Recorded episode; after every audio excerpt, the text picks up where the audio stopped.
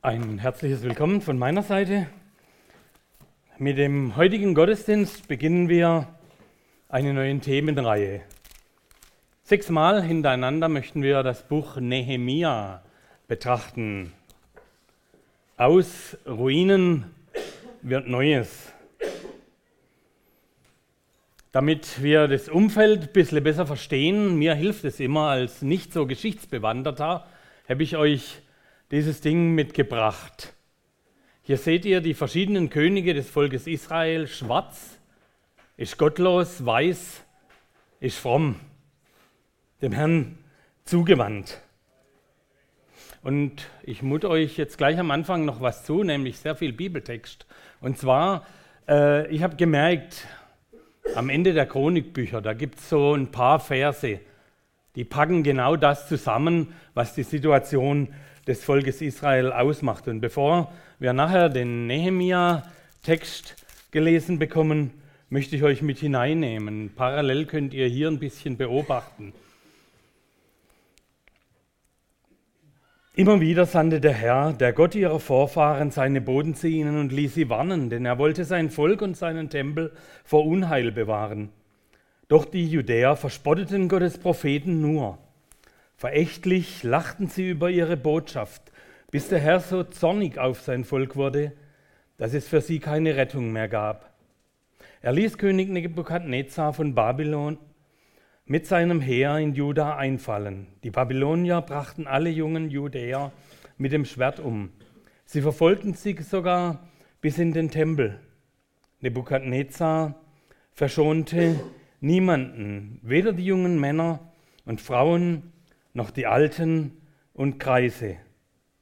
Der Herr gab sie alle in seine Gewalt.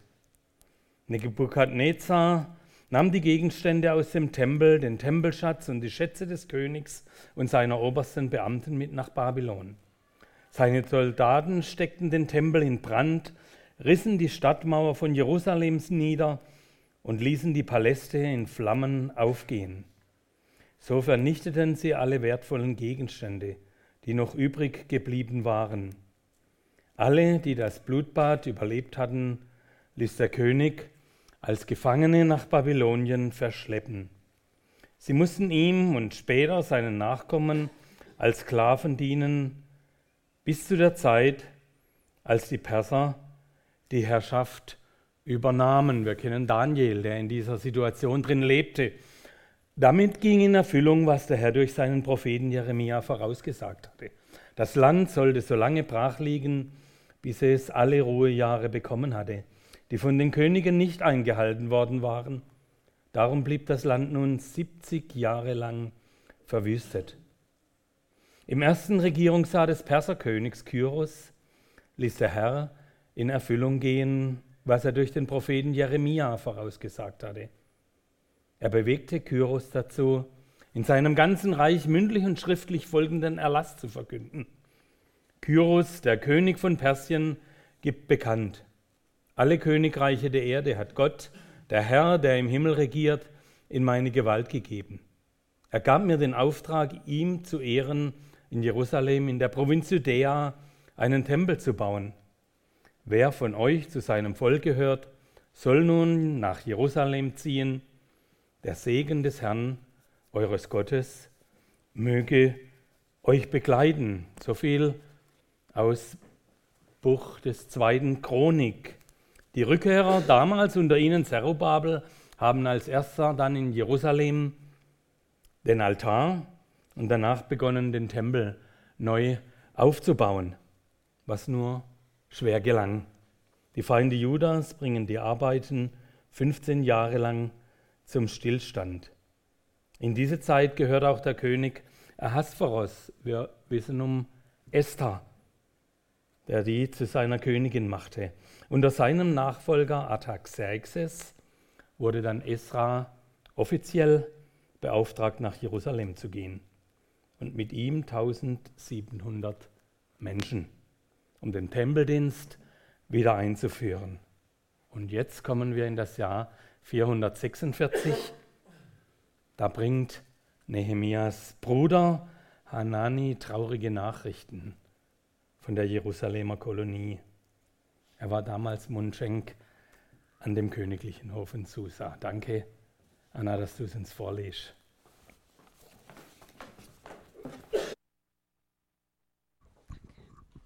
Ich lese euch aus der Hoffnung für alle aus, Nehemiah 1, Vers 1 bis 2, 2 Vers 10.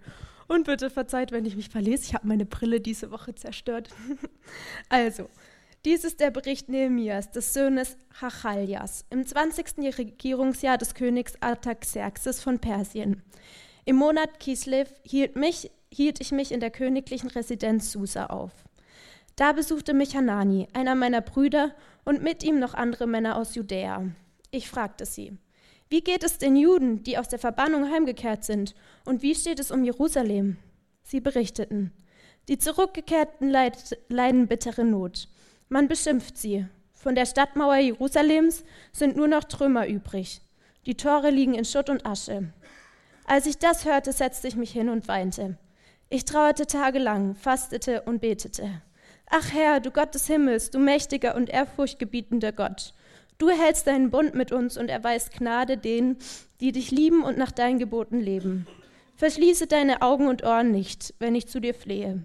Tag und Nacht bete ich zu dir für das Leben der Israeliten. Du bist unser Herr, ich bekenne dir, dass wir gegen dich gesündigt haben, auch ich und meine Verwandten. Wir alle haben schwere Schuld auf uns geladen. Wir hielten uns nicht an die Gebote und Weisungen, die dein Diener Mose von dir bekommen hat. Aber denke doch daran, was du zu Mose gesagt hast. Wenn ihr mich verlasst, werde ich euch unter die fremden Völker zerstreuen. Wenn ihr aber wieder zu mir umkehrt und meine Gebote befolgt, dann lasse ich euch in euer Land zurückkehren, auch wenn ich euch bis ans Ende der Erde vertrieben habe. Ich bringe euch an den Ort, wo ich für immer wohnen will. Ach Herr, sie gehören ja trotz allem zu dir. Sie sind dein Volk, das du durch deine Macht und Stärke befreit hast. Bitte erhöre doch mein Gebet und das Gebet aller, die dir dienen und dich ehren wollen. Und wenn ich beim König vorspreche, dann hilf mir, dass ich ein offenes Ohr bei ihm finde. Denn ich war der Mundschenk des Königs. Vier Monate waren seither vergangen. Eines Tages, als ich König Artaxerxes beim Essen Wein einschenkte und ihm den Becher reichte, fiel, auf, fiel ihm auf, dass ich traurig aussah. Das war der König bei mir nicht gewohnt. Darum fragte er mich, Warum siehst du so bedrückt aus? Du bist doch nicht etwa krank. Nein, irgendwas belastet dich. Ich erschrak heftig und antwortete, Lang lebe der König. Wie könnte ich fröhlich sein, wenn die Stadt, in der meine Vorfahren begraben sind, zerstört ist und ihre Tore in Schutt und Asche liegen? Da fragte mich der König, Worum bittest du? Ich flehte zum Gott des Himmels. Dann sagte ich, Mein König, wenn du es für richtig hältst und wenn du mir vertraust, dann sende mich nach Judäa in die Stadt, in der meine Vorfahren begraben liegen. Ich möchte sie wieder aufbauen. Der König, neben dem die Königin saß, fragte mich, wie lange soll deine Reise dauern? Wann bist du wieder zurück? Als ich ihm einen Zeitpunkt nannte, stimmte er zu. Dann bat ich ihn, mein König, wenn du möchtest, so gib mir bitte Briefe an die Provinzstatthalter westlich des Euphrat mit, damit sie mir die Durchreise, die nach Judäa, äh, nach Judäa gestatten. Außerdem bitte ich dich um ein Schreiben an Asaf, den Verwalter der königlichen Wälder, denn ich brauche Holz für die Torbalken der Burg am Tempel, für die Stadtmauer und für das Haus, in dem, wir, in dem ich wohnen werde. Der König gab mir die Briefe, denn Gott stand mir bei. Dann befahl Artaxerxes, dass eine Leibgarde von Offizieren und Soldaten mich begleiten sollte. So kam ich zu den Provinzstatthaltern westlich des Euphrat und übergab ihnen die Briefe des Königs. Der Statthalter Sanballat aus Bethoron und Tobia, sein Beauftragter für die Provinz Ammon, wurden zornig, als sie hörten, dass jemand den Israeliten helfen wollte. Soweit vielen Dank, Anna.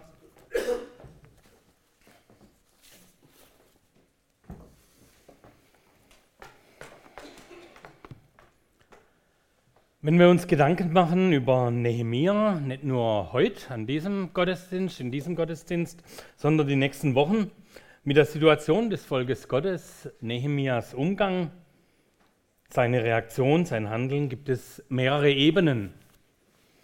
Zum einen, wir können dies betrachten als Begebenheit, die uns geschichtlich beeindruckt, die zeigt, wie Gott mit seinem Volk umgeht ihnen freie Entscheidung lässt und dann aber wieder, immer wieder auf ihr Rufen und Schreien hört, wie sie wegkommen von ihm, eigene Wege gehen und er, nachdem sie Buße tun, immer wieder die Hand ausstreckt. Hier kommt die große Liebe und Barmherzigkeit Gottes zu seinem Volk zum Ausdruck. Das ist der eine Punkt. Eine weitere Perspektive ist die, wir sehen da hier und da Parallelen zum Bau unserer Gemeinde hier in Durlach im Bezirk, zum Bau des Reiches Gottes in dieser Welt. Perdu 2017.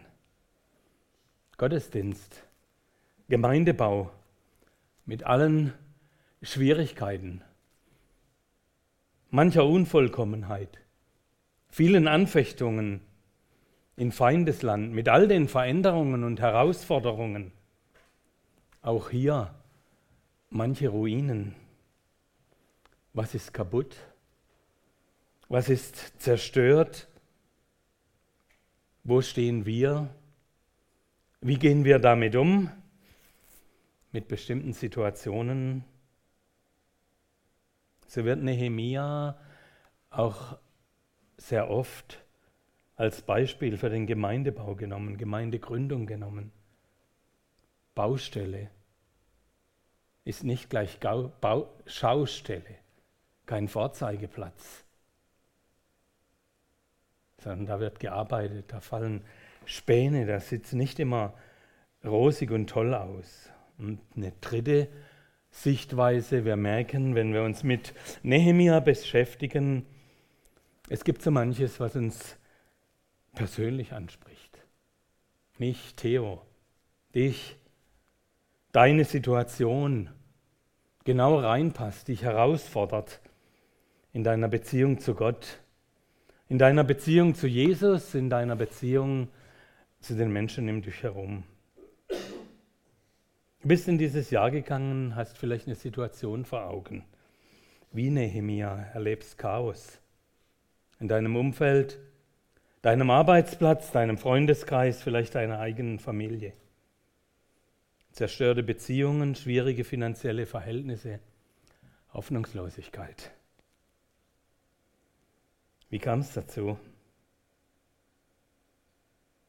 Fremdverschuldet, selbstverschuldet? Wie ist deine Beziehung zu Gott? Schwarz oder weiß, gottlos? Oder hörst du auf sein Reden? Wie gehen wir damit um, wenn wir jetzt Nehemia näher betrachten? Und ich möchte dich bitten, gib dem Geist Gottes Raum. Kapitulier, wo er dir was sagen möchte, beibringen möchte, wo du von Nehemia und seinem Handeln angesprochen bist. Privat, familiär, bei der Arbeit, als Mitarbeiter in unserer Gemeinde oder als Mensch, der beobachtet, wie Gott mit seinem Volk auch heute mit Israel umgeht. Wenn du seine Treue siehst. Und noch eine Bitte, schau nicht auf Menschen um dich herum, sondern schau auf dich. Lern für dich und nimm dir nicht andere vor. Ich möchte beginnen mit ein paar grundlegenden Gedanken, die mir aufgefallen sind, als ich das Buch gelesen habe. Zu, zum Verhalten Nehemias. Nehemia hatte Interesse an seinen Landsleuten, an seinem Land. Da kommt sein Bruder, mit ihm Männer. Er hat die schon lange nicht mehr gesehen. Ich weiß auch nicht, wie lang die schon bei ihm waren, ob das die erste Begegnung ist oder ob die davor schon eine Woche zusammen gelebt hatten. Dieser hohe Beamte Nehemia, der Mundschenk des Königs, ein Mann von großer Bedeutung, er interessiert sich für die Zustände in seinem Heimatland, das er vermutlich nie richtig gekannt hatte. 70 Jahre war die Verbannung.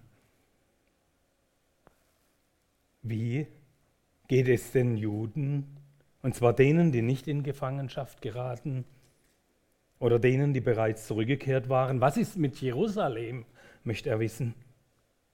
Was ist los? So, ich höre daraus nicht oberflächlich, so nach dem Motto, alles klar, Jungs. Nein, wie geht's? Man kann schon sehen in seiner Fragestellung, dass er sich damit beschäftigt. Ja, vielleicht auch schon die ganze Zeit an sie gedacht hat, in der Verbannung. Wie interessiert sind wir am Ergehen um uns herum, unserem Land, deinen Klassenkameraden, deinen Arbeitskollegen, unserer Verwandtschaft, unseren Glaubensgeschwistern. Beschäftigen wir uns mit ihnen, ihrer Situation. Wie geht es? Und dann hört Nehemiah zu. Er ist still, aufmerksam. Kannst du das? Nicht gleich, gell, ich weiß, du hast viel um die Ohren, gell, chaotische Zustände in Jerusalem. Ich kenne nicht viele Menschen, aber es gibt einige, mit denen bin ich sehr selten zusammen, unterhalte mich nicht sehr lange mit ihnen, aber die schaffen es immer wieder, in kürzester Zeit zu wissen, Theo, wie geht's dir? Was machen deine Kinder? Was ist mit deinem Betrieb? Wie geht's in der Gemeinde? Wie geht es den Juden in der Verbannung und was hört er? Sie leiden bittere Not, leben im großen Unglück und Schmach. Von der Stadtmauer nur noch Trümmer, Tore mit Feuer verbrannt, Asche Wisst ihr, was ich vor Augen hatte? Die Bilder, die durchs Fernsehen gingen die letzten Wochen. Homs, Ramadi, Aleppo, kein Stein auf dem anderen, kein normales Leben möglich. So stelle ich mir Jerusalem vor, muss noch schlimmer gewesen sein. Wie reagiert Nehemia? Als ich das hörte, setzte ich mich hin und weinte. Betroffenheit statt Distanz, Mitgefühl. Kein Vorwurf, keine Anklage. Die sind doch selbst schuld. Das ist doch ihr Problem. Hatten Gott jahrzehntelang abgewiesen. Jetzt sollen sie sehen, wie es wieder funktioniert. Ich, zwei Generationen danach, was juckt mich das? Leiden, bittere Not. Setzte mich hin und weinte, trauerte tagelang. Ausdruck des Inneren, der engen Verbundenheit, der eigenen Betroffenheit. Kannst du mitweinen mit anderen um eine Person, um eine Sache, wenn was schief läuft?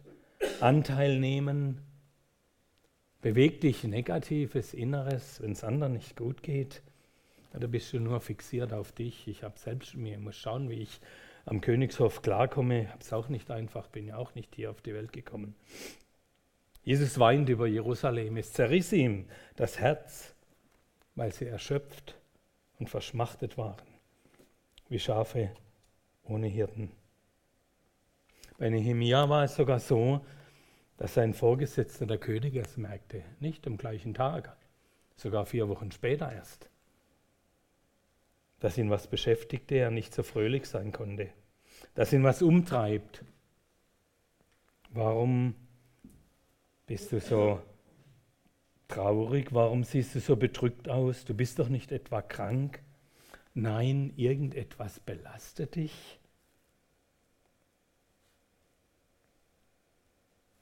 Mitgefühl. Und was drückt Nehemiah aus?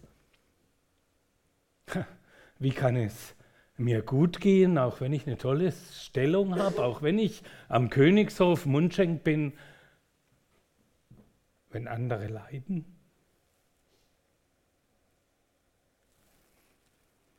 Und wisst ihr was? Er bleibt nicht beim Mitleid stehen. Er weiß um Traurigkeit, er weiß um Not. Was macht er? Er betete. Er wusste, wohin mit Traurigkeit, wohin mit Chaos. Er wusste, wem er diese Not bringen durfte. Und darauf möchte ich später noch etwas mehr eingehen, möchte noch ein paar andere Dinge weitergeben, die mir im Gesamten aufgefallen sind. Und er betete nicht nur, er fastete. Gibt es das bei dir? Theo, gibt es das bei mir? Puh, eigentlich esse ich gern. Wir lesen in der Bibel mehrfach davon, dass bei Not, großen Herausforderungen vor wichtigen Entscheidungen gefastet wurde. Nicht nur im Alten Testament, sondern auch im Neuen Testament. Zeichen der innigen Gemeinschaft mit Gott, der engen Verbundenheit, Hingabe und Abhängigkeit. Bitte um Wegweisung und Leitung. Ich habe einen Freund, ich weiß, der geht auf zwei Tage weg. Ist Pastor, zieht sich zurück Tu das, um wegzusehen von sich. Jesus, nicht meine Ideen, nicht meine Sichtweise möchte ich, sondern deine, um Stille zu haben, um Begegnung zu haben mit dem lebendigen Gott. Fragt mich auch immer wieder, wo suche ich innige Gemeinschaft mit Gott, wo flehe, schreie ich für eine Sache zu ihm, ein weiterer Gedanke. Was macht Nehemia? Bleibt er dabei stehen und sagt, okay, habe ich eigentlich genug gemacht? Nach dem Fragen der Informationen sagt er so, und jetzt möchte ich das Ding vor Ort sehen. Ich möchte mit anpacken. Ich möchte helfen, dass Chaos beseitigt wird. Das aus Ruinen Neues entsteht. Wo gibt es Punkte, Situationen, Aufgaben in deinem Leben, in meinem Leben, wo es gilt anzupacken? Nicht nur zu sagen, ich bete auch für dich, sondern ich bin da, wenn du mich brauchst.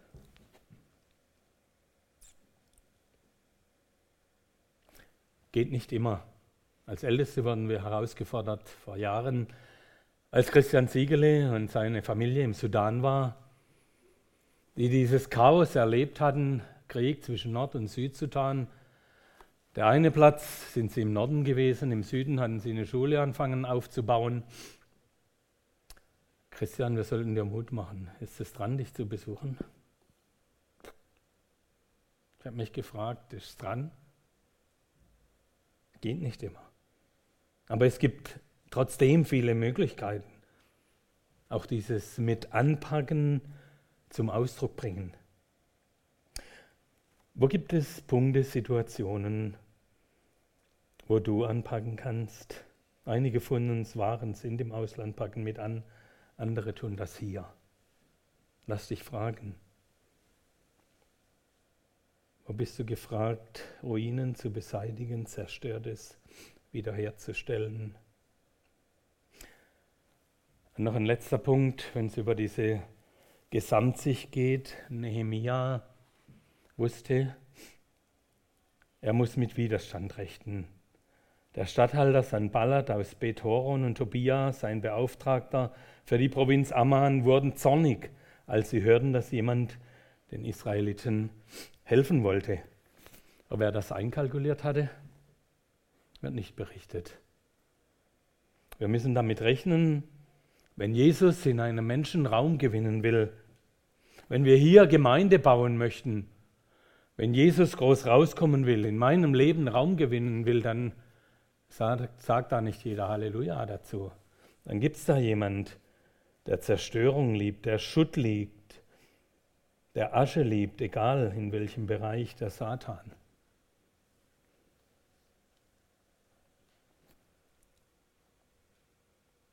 Es ging mir in dieser Woche genauso, bis heute Morgen. Ich hatte mich vorbereitet, alles soweit okay. Ich wusste, Donnerstag, Freitag, Samstag wird stressig. Kurs drin, Freitagabend was anderes, Donnerstags was anderes, Sitzung den ganzen Tag. Äh, okay, mach's fertig, Mittwochabend. hatte ich soweit im Griff. Bin am Samstagmittag noch mal dran gesessen oder gestern Abend. Als wir ins Bett gingen, habe ich zu Edeltra gesagt, fällt mir nicht. Ich konnte heute Morgen um sechs nicht schlafen, dann bin ich aufgestanden, habe noch mal drüber gearbeitet. Okay? Und dann druck's aus. Drucken. Drucker funktioniert nicht. Kein Papier, äh, keine Tinte. Ja, jetzt was tun. Genau, kennt jeder von euch. Immer dann, wenn du nicht gebrauchen kannst. Okay, äh, schick dir es per Mail ins Büro. Also, kam ins Büro. Sorry, Emanuel, ich habe dich heute Morgen sicher geweckt. er hat sein Zimmer neben dem Büro bei mir. Kam ins Büro. Was ist das für eine Mail? Zuerst, stopp, zuerst hatte ich den Computer hochgefahren. Da stand Raphael drin, andere Benutzer Theo. Als ich Theo anklicken wollte, bitte Chipkarte einlegen. Keine Ahnung, was das war. Ich dachte, Chipkarte? Raphael war gestern noch im Büro. Ich weiß nicht, ob er irgendwas geändert hat. Okay, versuch's mal auf andere Benutzer. Ich ging auf andere Benutzer, okay, kam ich zu meinem Outlook, also okay, E-Mail angekommen, also ich kann ausdrucken. Angeklickt. Was war's? Es war die Vorlage von gestern Abend und nicht die, die ich heute Morgen überarbeitet habe. Also nochmal zurück in die Wohnung geschaut. Ich habe schon gedacht, es darf nicht wahr sein, dass ich die mir jetzt nicht gespeichert habe. Und okay, aber hat geklappt, die war da. Wieder geschickt gedruckt, drucken, Tinte leer. Zum Glück haben wir drei Drucker in unserem Büro stehen. Das heißt, ich hatte das Vorrecht dann noch ein weiterer oder Toner leer. Ich hatte das Vorrecht dann einen dritten Drucker zu nehmen und da hat es geklappt. Also ich habe das überarbeitete Konzept hier, keine Angst. Äh, da ist jemand, der hat was dagegen, wenn du Gemeinde baust. Da ist jemand, der hat was dagegen, wenn Jesus in deinem Herzen wohnt. Du musst mit Widerstand rechnen. Wie schaffen wir es, dass schlechte Nachrichten beim Betrachten von Ruinen und Schutt uns nicht den Mut zum Leben nehmen? Jesus möchte aufbauen, erneuern. Er möchte dir und mir Leben schenken. Und er hat am Kreuz den großen Sieg errungen und wir dürfen ihn annehmen. Und er wird auch am Ende den großen Sieg davontragen. Die Bibel lehrt uns das, auch wenn hier Chaos ist auf dieser Welt. Schön für uns, dass wir Karfreitag nicht stehen bleiben müssen, sondern dass wir um Ostern wissen. Tod und Auferstehung zurückblicken dürfen. Nehemia hatte das nicht.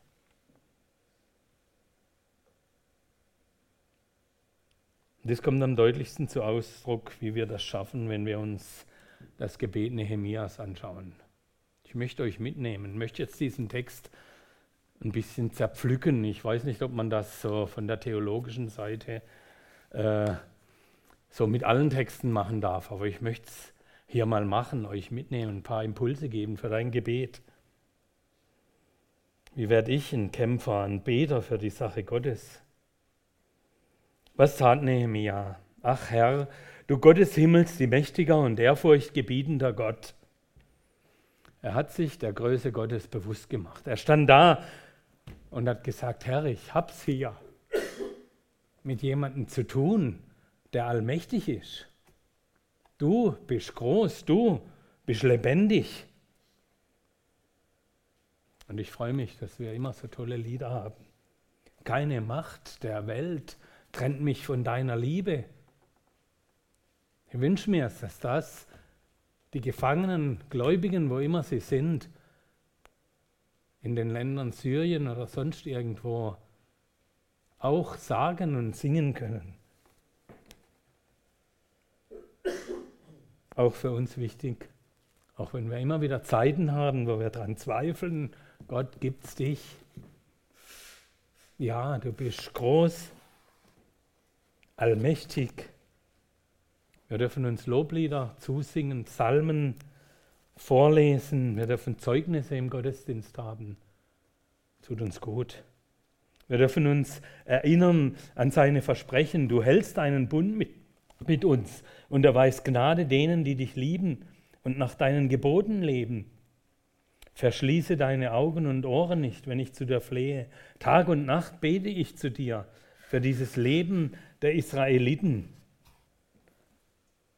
Gott hat versprochen, zu uns zu stehen. Und da dürfen wir ihn beim Namen nennen.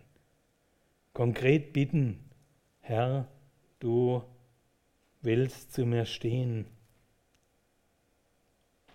Du versprichst, dass auch, wenn ich wie der verlorene Sohn dir den Rücken kehre, wenn ich nichts mehr von dir wissen möchte und dir davonläufe, lauf, dann stehst du da mit offenen Armen, wenn ich zu dir komme. Ja, du darfst Gott beim Wort nehmen, darfst mit ihm kämpfen, mit ihm ringen. Ich hätte jetzt drei Stellen, ich gebe die mit in die Hauskreise, lest sie da durch und für euch lest zu Hause Lukas 18, 1 bis 8 durch, der ungerechte Richter, der eigentlich nur um des vielen Flehens willen sagt, okay, ich gebe dir recht, ich höre dir zu, ich schenke dir das, was du möchtest. Und Jesus sagt dann, ich weiß nicht, ob ich viele, wenn ich komme, finden werde, die solch einen Glauben haben. Und dieses Erinnern an Gottes Versprechen ist gepaart mit der Zusage, Jesus, ich gehöre dir. Du bist unser Herr. Ach Herr, sie gehören ja trotz allem zu dir. Sie sind dein Volk, dass du deine Macht, du, du durch deine Macht und Stärke befreist hast. Bring vor Gott zum Ausdruck, dass du sein Kind sein möchtest und dass er dich führt, leitet, deine Wünsche anhört, dein Leben in seine Hand nimmt. In deinem Licht will ich leben. Und was gehört auch dazu? Nehemia bekennt Schuld und Sünde. Ich bekenne dir, dass wir gegen dich gesündigt haben, auch ich und meine Verwandten. Wir alle haben schwere Schuld auf uns geladen. Wir hielten uns nicht an die Gebote und Weisungen, die dein Diener Mose von dir bekommen hat. War das Nehemia selbst?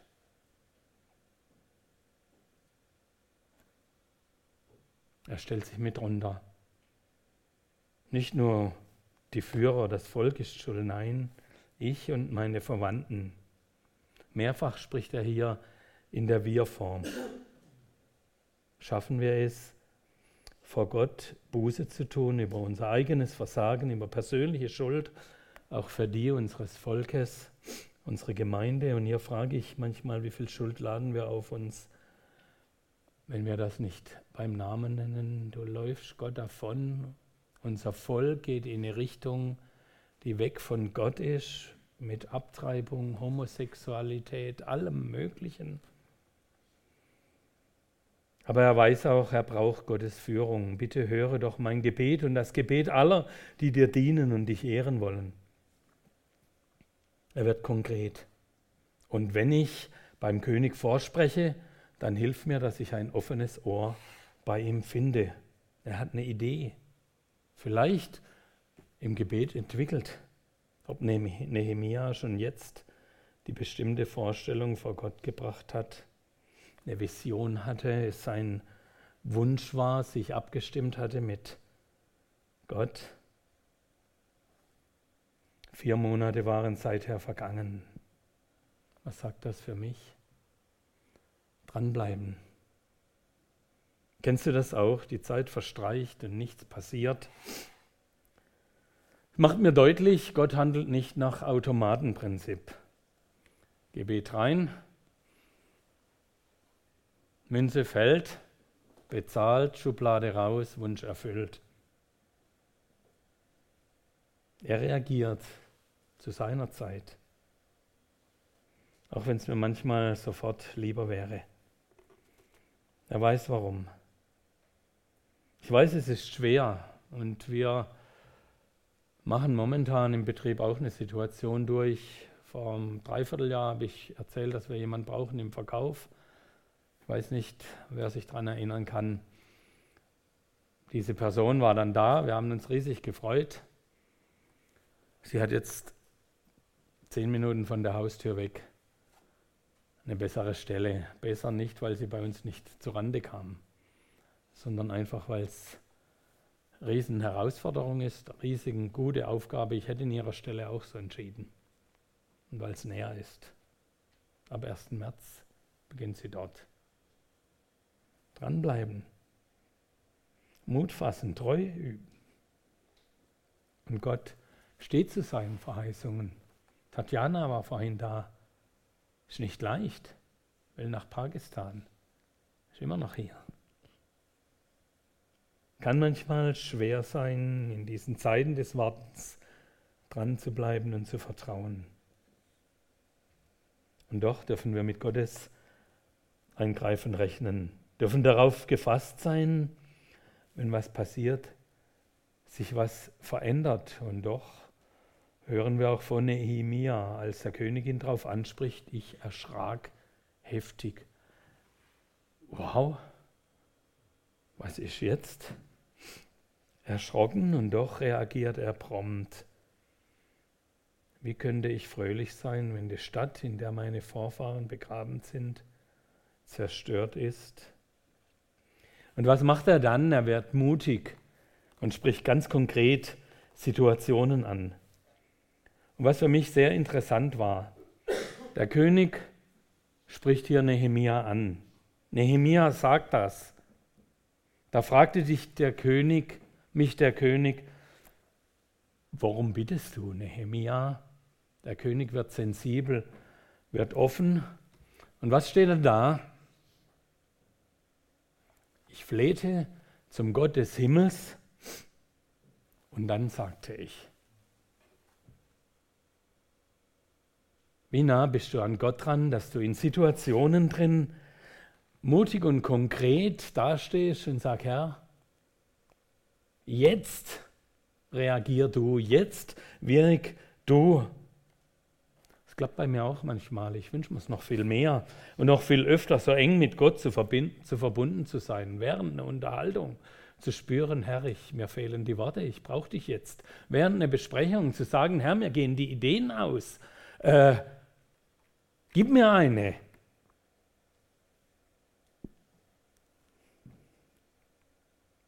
Gottes Beistand und der Leitung erbitten, erflehen, in einer Situation drin, auf dem Punkt, jetzt brauche ich dich. Und was war? Und ich bin mir sicher, er bekam auch den Mut, dem König gegenüber so konkret seine Worte zu äußern. Da steht er vor dem König, sagt, mein König, wenn du es für richtig hältst, wenn du mir vertraust, merken wir die Wortwahl. Er sagt zum König, wenn du mir vertraust, dann schick mich. Nicht, ich möchte. Taktisch klug. Wow.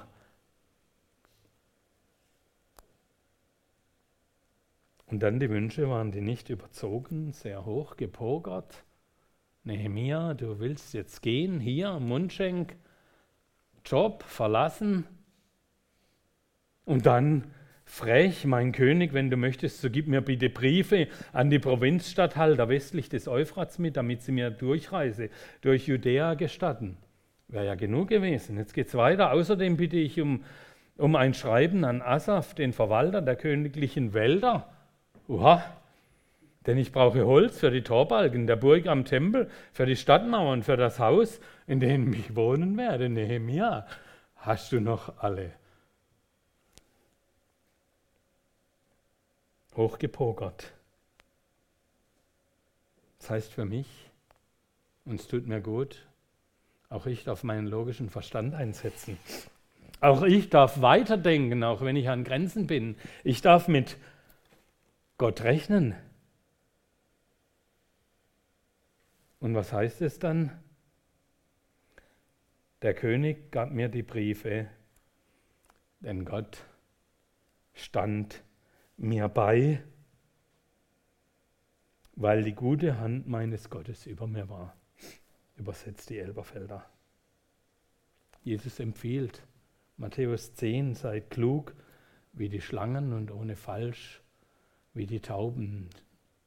Ich wünsche mir das oft, sensibel zu sein und dann mit den richtigen Worten zu antworten, nicht so emotional, manchmal daneben.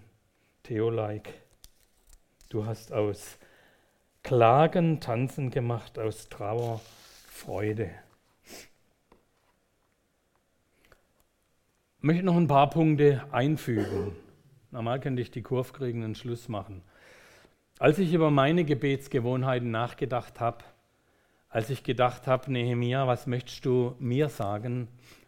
Da sind mir in meinem, in unserem Gebetsleben so ein paar Sachen aufgefallen, die mich gepiesackt haben, provokant. Ich möchte das einfach so unvollkommen, unvollständig als Gedankenanregungen weitergeben. Denk drüber nach. Luther sagt, man muss beten, als ob Arbeiten nichts nütze und arbeiten, als ob beten nichts nütze. Wie sieht meine Gebetshaltung aus? Wie sieht deine Gebetshaltung aus? Gehörst du zu denen? Powertyp, der Zeit verliert, wenn er zu lange betet, die Hände faltet, der lieber arbeitet und reagiert, helft, macht, schert, nicht merkt, dass er sich dabei einen abrackert und manchmal das andere besser wäre, oder einer, der das Gesicht in die Hände vergräbt, nur auf sich bedacht ist, den Mitmenschen neben sich zwar wahrnimmt, aber eigentlich nicht richtig sieht, wartet, bis Gott ihm alles vor die Füße legt. Die Kunst ist beides hochzuhalten. Bete und arbeite. Das eine oder das andere ohne das andere nicht zu vernachlässigen. Oder ich bete noch geschwind, kurz, oder ach so, ich sollte ja noch geschwind beten. Bist du dir dessen bewusst? Sind wir uns dessen bewusst, was für ein Vorrecht es ist, beten zu dürfen? Wie ein Kind ständig seinen Vater, der ihn liebt, ansprechen kann, so darfst du mit dem Schöpfer des Universums, der dir dein Leben geschenkt hat, der dieses Leben, ob chaotisch oder in ruhigen Gewässern in der Hand hat. Reden. Da gibt es gar nichts, was peinlich wäre, gar nichts, was zur ungelegenen Zeit kommt oder vielleicht gar schlecht formuliert ist. Ein weiteres Danke, dass ich beten darf, zu dir kommen, dich bitten darf dass du mich hörst. Alles nichts Falsches. Aber stell dir vor, du sitzt im Wohnzimmer, Türen sind so, deine Kinder möchten von dir was und klopfen jedes Mal. Papa, darf ich reinkommen? Papa, ich habe eine Frage. Danke, dass ich die Tür aufmachen darf. Kannst du dir das vorstellen? Nee. Eigentlich nicht vorstellbar. Gott als großer Monarch, da sitzt er auf dem Thron, hat ein liebendes Vaterherz, aber äh, jetzt bitteschön, warte, bettle, klopf an. Nein, Gott freut sich, wenn du kommst, egal ob du in der Scheiße steckst, ob es dir gut geht, ob du was Positives erlebst oder was auch immer. Ich hoffe, du verstehst, wie ich das meine. Gott ist heilig und gerecht und mir in Ehrfurcht vor ihm, in Hochachtung vor ihm und den Zugang zu ihm hat erst Jesus durch sein Leiden und Sterben freigemacht. Und gerade deshalb darf ich frei sein, unkompliziert kommen. Deshalb darf ich die Tür einrennen. Und ich denke, wir sollten die normale tägliche Beziehung so unkompliziert wie möglich mit Gott leben. Nicht als Ritual sehen, aber uns immer wieder Zeiten nehmen, in denen wir staunen, anbeten, voller Ehrfurcht, Hochachtung vor ihn treten, solche Anbetungszeiten haben. Komm, Herr Jesus, sei du unser Gast. Kennen wir. Tischgebet. Wir beten es auch, auch ab und zu mal. Und jedes Mal, wenn ich es bete, dann denke ich, möchte ich, dass Jesus nur mein Gast ist. Dass er heute da ist, jetzt teilnimmt und nachher funktioniert es wieder allein. Herr, ich möchte bitten, dass du heute, jetzt gerade besonders bei mir bist. Wenn Paulus in Galater 2, Vers 20 uns schreibt, dass nicht mehr wir leben, sondern Jesus in mir. Und da bin ich mir sicher, dass er das möchte, den Platz einnehmen in meinem Herzen, auch wenn da noch vieles eigenes Theolike ist. Wenn er mein Leben bestimmen will, kann ich da zum Ausdruck bringen, Herr, ich brauche dich jetzt und sag dir es und den Rest meines Lebens. Geh dann wieder, ich komme wieder, wenn es nicht mehr funktioniert. Ich wünsche dir und mir ein inniges, unkompliziertes, starkes Verhältnis zu Jesus und durch ihn zu Gott. Und da hingen alle Vergleiche. Da kann ich rannehmen, was ich möchte, aber ich sage, es ist eine, wie eine gute Vater-Sohn-Beziehung, die hinkt. Auch eine gute freundschaftliche Beziehung, die hinkt weil er immer zu mir hält, auch dann, wenn ich davonlaufe. Wie das Volk Israel, auch dann, ich Chaos anrichte. Aus Ruinen wird Neues. Gott ist ein Gott, der aufbauen möchte, der herstellen möchte, der nicht zerstören möchte. Der Teufel will Chaos, Unruhe, Unsicherheit. Unfrieden. Wo stehst du heute? Vielleicht vor Ruinen, einem Trümmerfeld, Aleppo bei dir? Fühlst nur Chaos, ausgeliefert sein, Mauer zerstört, kein Schutz, keine Perspektive, keine Hoffnung. Egal ob Arbeitsplatz, Schule, Familie, Studium, vielleicht auch Gemeinde. Ich möchte Mut machen. Bet ehrlich und aufrichtig, wann immer und wo es dir ums Herz ist. Bet konkret, nicht allgemein. Nenn Gott ganz konkret Situationen, Herr. Das liegt schief, Nöte, Anliegen, Wünsche direkt. Sei dir im Klaren, Gott hört. Nimm dich wahr, egal wo du bist, ob in einer Konferenz, ob im Auto, auf dem Klo, in der Küche. Rechne mit ihm. Aber überlass das Wie und den Zeitpunkt ihm. Vor allem überlass, ob es deinen Vorstellungen entspricht. Sei spontan. Wenn du ihm den, von ihm den Eindruck hast, jetzt sollte ich was tun und gehen, dann tu es. Bleib ständig in der Verbindung mit ihm. Er will in dir wohnen, dann lass es zu. Lade ihn ein. Ich wünsche, dass diese Nehemia-Reihe dich motiviert, auch mich, mit unserem großen Gott zu rechnen. Lebe, rede und arbeite mit ihm. Amen.